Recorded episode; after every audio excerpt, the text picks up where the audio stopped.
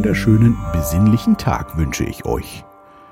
Ja, und ich bin wieder da, meinem Vorsatz treu geblieben, wieder mehr zu podcasten. Ich habe gerade auch aber wieder deutlich mehr Lust, aber sonst würde ich es ja auch nicht machen. Ja, heute, kurz vor Weihnachten, den 22. haben wir heute. Ähm, ja, läuft schon alles recht ruhig bei uns. Ich war heute Morgen nochmal einkaufen. Äh, das war allerdings ziemlich voll. Es gab noch zwei ganze äh, Einkaufswagen. Ich habe dann äh, einen ergattert und bin dann mit meiner Beute äh, auch halbwegs zeitnah aus dem Laden gekommen. Als ich dann rauskam, stand schon an der, also da, wo die Einkaufswagen normal stehen, äh, standen die Leute schon Schlange und warteten sehnsüchtig auf den nächsten Einkaufswagen. Ja, äh, hat aber alles gut geklappt und jetzt äh, ja, Geschenke haben wir alle, zu essen ist da, jetzt kann ja nicht mehr viel passieren. Jetzt werden wir es mal in Ruhe angehen lassen. Ja, dementsprechend soll es heute auch um einen alten Brauch gehen oder alte Bräuche und zwar die Rauhnächte. Äh, der ein oder andere von euch kennt das sicherlich. Ich habe auch festgestellt, dass in meinem Umfeld, also auch meiner Frau zum Beispiel, war das durchaus ein Begriff. Ich habe mich damit nie beschäftigt. Ähm, bin letztes Jahr, also letztes Jahr Weihnachten quasi darauf gestoßen, ähm, weil meine liebe Freundin Nadine sich ähm, ja immer zu äh, Weihnachten, also die Rauhnächte sind ja dann vom 25. bzw. 24. Dezember nachts bis zum 6. Januar. Ähm, ja, äh, da immer einen netten Brauch hat, immer sich äh, da ja ein bisschen innehält, es sich gemütlich macht und sich dann jeden, an jedem Tag der Rauhnächte eine Karte zieht und ähm, ja, sich das dann so ein bisschen aufschreibt.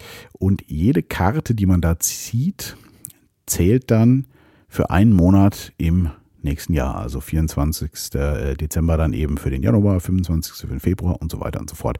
Und sie schreibt sich das dann auf und guckt sich das dann, soweit ich weiß, im Nachhinein dann immer erst, also Ende Januar dann an, für was denn der Januar so stand. Und das finde ich einen schönen Brauch, und ich mag so Sachen ja auch. Ich ziehe auch öfter für mich hier so eine Tageskarte und so. Ich bin da so ein bisschen spirituell angehaucht, sage ich mal. Und ähm, ja, äh, das hat Nadine doch genutzt. Sie ist ja sehr aufmerksam. Man hat mir dann zum Geburtstag dieses Jahr tatsächlich ein Buch über die Rauhnächte geschenkt und äh, ein Kartendeck dazu.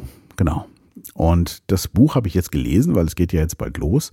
Und es war schon ganz spannend mal zu lesen, wo das alles so ein bisschen herkommt.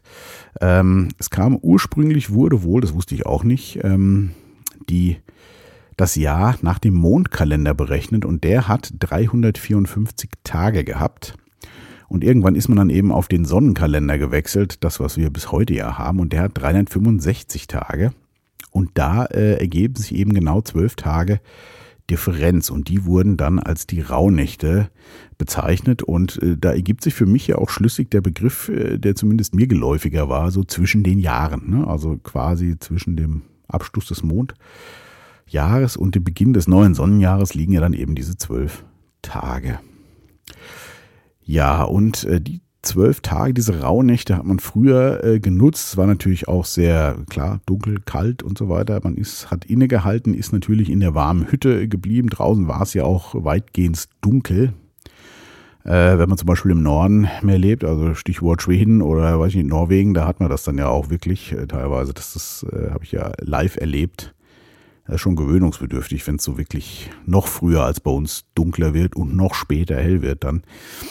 Ähm, ja, hat man innegehalten und hat ähm, draußen äh, die von der Jagd aufgescheuchten äh, bösen Geister toben lassen, äh, ihnen quasi das Außen überlassen, hat sich zurückgezogen und hat seinen Hof dann geschützt, indem man äh, draußen in jeder Himmelsrichtung eine Kerze als Schutz sozusagen aufgestellt hat. Äh, innen drin hat man sich dann schön gemütlich gemacht am Kamin. Das machen wir ja heute noch, zumindest bei uns. Wir haben ja einen schönen Kamin und ähm, hat dann auch noch geräuchert, also mit Weihrauch, Myrrhe und noch einigen anderen Sachen, die auch Bedeutungen hatten. Ist in dem Buch auch schön aufgeführt und daher auch ähm, wurden die Rauhnächte oder werden immer noch auch oft die Rauchnächte genannt, ne? weil der Kamin raucht und man räucherte. Ja, und zum Ende der Zeit gingen dann damals die jungen Männer wild maskiert, äh, also hässlich maskiert mit furchterregenden Masken, nenne ich das mal raus, und haben ganz laut äh, getobt und gesungen, um die bösen Geister einfach zu verscheuchen und um dann äh, ja, Platz für die wieder helleren Tage und das neue Jahr zu machen. Das finde ich wirklich einen schönen Brauch. Ich finde so alte Rituale, die haben ja auch was. Ähm, und was mir daran auch so gut gefällt, finde ich, das ist so ein bisschen dieses, man lässt allem seinen Platz auch so ein bisschen. Also dieses Jahr, weiß ich nicht, der Mensch hat jetzt draußen gejagt äh, und jetzt dürfen da draußen dann auch mal die anderen sich austoben. Also ein bisschen Gleichgewicht, weiß nicht, wie ich es ausdrücken soll. Also ich mag das auf jeden Fall. Und das Buch war, das war ja schnell zu lesen, es war eine kleine Fibel eher. Es heißt übrigens vom Zauber der Rauhnächte und ist von, ich habe mir es extra rausgeschrieben, von Vera Griebert-Schröder und Franziska Muri.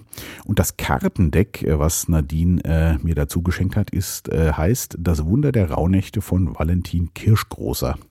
Da habe ich jetzt nur einen kurzen Blick bis jetzt reingelegt, äh, reingeworfen, reingelegt, äh, Blick reingelegt und wieder zugemacht. Nein, Blick äh, reingeworfen. Ähm, da habe ich mal gespannt, ich habe es ja noch nicht gemacht jetzt. Das sind ähm, äh, quasi 48 Karten und in vier Themenbereiche unterteilt äh, und man zieht jeweils eine dann, also vier Karten pro Rauhnacht. Ist einmal eine kurze Meditation dabei, dann eine Kraftkarte. Äh, die anderen beiden Sachen weiß ich jetzt gerade gar nicht mehr. Und ähm, ich werde da nochmal äh, berichten. Was ich gezogen habe, werde ich nicht berichten. Das äh, bleibt bei mir. Aber ich werde das dann auch machen, äh, genau, diese Karten ziehen und mir das in so eine Art Tagebuch, Rauhnachts-Tagebuch aufschreiben. Irgendwie habe ich da Lust drauf. Ich mag solche Sachen ja und ähm, bin da schon sehr gespannt drauf. Also ich habe nur einen kurzen Blick reingeworfen, das sind sehr schöne Karten. Und äh, ja, geht ja dann bald los. Und auch noch, also es waren noch einige äh, verschiedene Bräuche und Sitten, Rituale, was man so machen kann in dem Buch. Äh, drin. Und eins hat mir noch gut gefallen, das habe ich mir jetzt auch mal rausgesucht.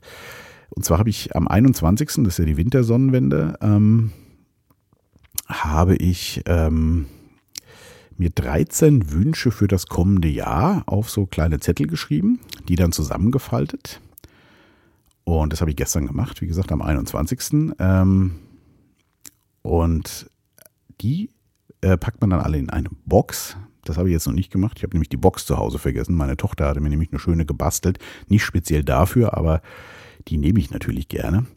Und dann äh, tut man in den Rauhnächten, zieht man immer in jeder Rauhnacht einen dieser Wünsche, ohne ihn sich nochmal anzugucken. Also sie sind ja zusammengefaltet und verbrennt den. Gibt den sozusagen ab ans Universum. Und nach den zwölf Rauhnächten bleibt ja dann ein Wunsch übrig. Und den schaue ich mir dann, den schaut man sich dann an oder schaue ich mir dann an und das ist der Wunsch, um den man sich aktiv selber kümmern muss. Das fand ich irgendwie auch nett. Ja, das werde ich äh, dieses Jahr mal machen und alles für mich auch festhalten und ich freue mich schon richtig drauf. Das ist ja so ein bisschen, ja, äh, was Mystisches und die Zeit äh, war ja schon immer, äh, es geht euch ja sicherlich auch so um Weihnachten und auch Silvester rum, also äh, eigentlich schon der Dezember kann man fast sagen, wird's dann immer so, ganz ruhig, finde ich. Für mich war das schon immer so. Also es zieht sich alles sehr zurück und man macht auch nicht mehr so viel und Gott sei Dank, also bei anderen Leuten sicherlich anders, aber bei mir war das schon immer so und ähm, da passt das Ganze ziemlich gut dazu.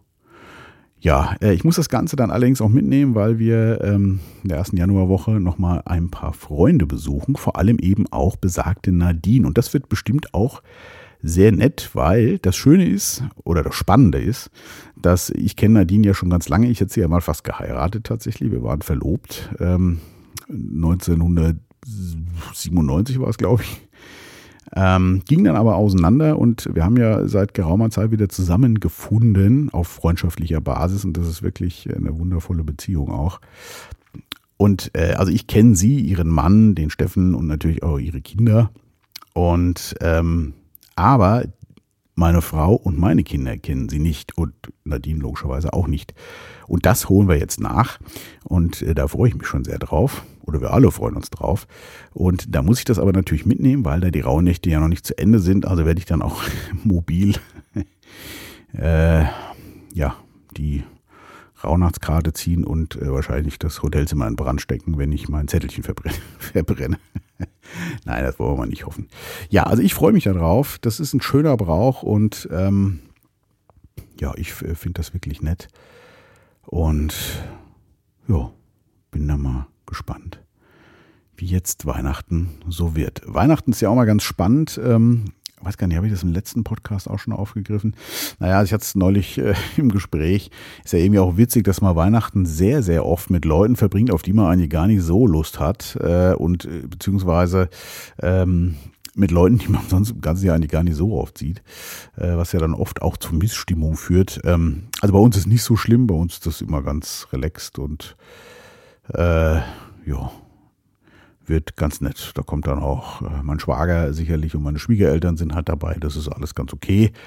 Ich würde natürlich Weihnachten nur mit meiner Familie vorziehen tatsächlich. Aber das ist trotzdem okay. Also da kommt jetzt keine schlechte Stimmung auf oder so. Ist immer nett äh, und das passt schon, ne? wie der Bayer sagt. Äh, genau. Ja, genau, so sieht's aus. Ich weiß nicht, wie ihr so Weihnachten verbringt. Ähm, ja, ich wünsche euch auf jeden Fall ein ganz, ganz besinnliches und frohes Weihnachtsfest. Und vielleicht äh, begeht der ein oder andere äh, ja auch die Rauhnächte mit irgendeinem Ritual. Da wünsche ich dann auch mal ähm, eine ruhige und entspannte Zeit.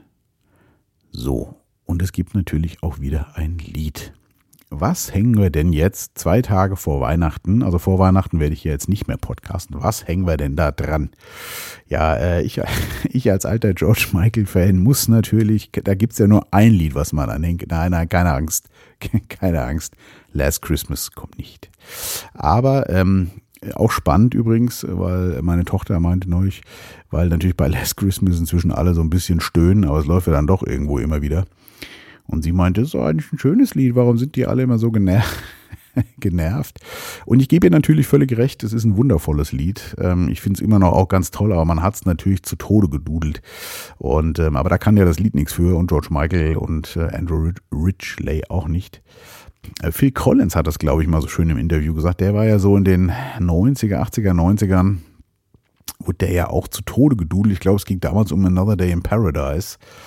Ähm, und er war dann irgendwo auf irgendwelchen Listen so der, weiß nicht, das gehasste, gehasstete Lied, sagt man das so? Ja, oder das, was am meisten die Leute genervt hat und so. Und hat Phil Collins mal ganz nett im Interview irgendwie gesagt, ähm, naja, er kann ja nun nichts dafür. Er hat das Lied ja nur einmal geschrieben und einmal aufgenommen. Äh, Wenn es dann überall 100 Millionen Mal gespielt wird, ist ja auch irgendwie schön, aber er kann ja nun nichts dafür. Und da hat er natürlich auch völlig Recht um meine Tochter auch. Es ist ein schönes Lied. Ich häng's aber nicht an, natürlich, weil ihr es sicherlich schon tausendmal wieder gehört habt. Äh, oder äh, unfreiwillig gesungen habt, weil es irgendwie im Ohr ist. Das sind ja auch solche Ohrwürmer, die Dinger. Das ist äh, unglaublich. Nein, ich hänge mal was ganz anderes an. Und zwar eine Band aus England, die ich in den 90ern auch ganz großartig fand. Äh, ich weiß nicht, wer sich erinnert.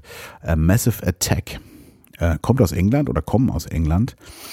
Ich glaube, ihr größter Hit war, war das Unfinished Sympathy, ein, wie ich finde, sehr brachiales Werk. Naja, Werk ist jetzt vielleicht so. Also ich, es hat so eine Schwere, die Musik, die die machen, aber irgendwie, ich finde es so eine positive Melancholie-Schwere, um jetzt mal alles abzudecken. Und da habe ich äh, mal vor geraumer Zeit ein Lied entdeckt. Ich hoffe, ich habe es noch nicht irgendwo angehängt, aber selbst wenn, äh, ist es auch egal. Ich habe nämlich inzwischen das Problem, dass ich nicht mehr äh, genau weiß, welche Lieder ich wann, wie, wo angehängt habe. Ähm, und dachte mir, oh Gott, wenn das jetzt äh, schon irgendwo drin war, aber dann dachte ich mir, ja, ist eigentlich auch scheißegal, wenn du Lust drauf hast, mach's halt einfach nochmal an. Gutes Lied bleibt ein gutes Lied. Kann man auch zweimal anhören. Genau. Von Massive Attack und ich fasste, äh, fasste, ja, ich fand, das passte. Das war die, die Mischung aus Fand und passte, fasste. Nein, das ähm, passt auch irgendwie so von der Stimmung so ein bisschen zu diesen Rauhnächten. Fand ich so irgendwie. Und das Lied nennt sich Teardrop. Ähm, ja, ist von äh, auch Ende der 90er, meine ich, war das. Von Massive Attack.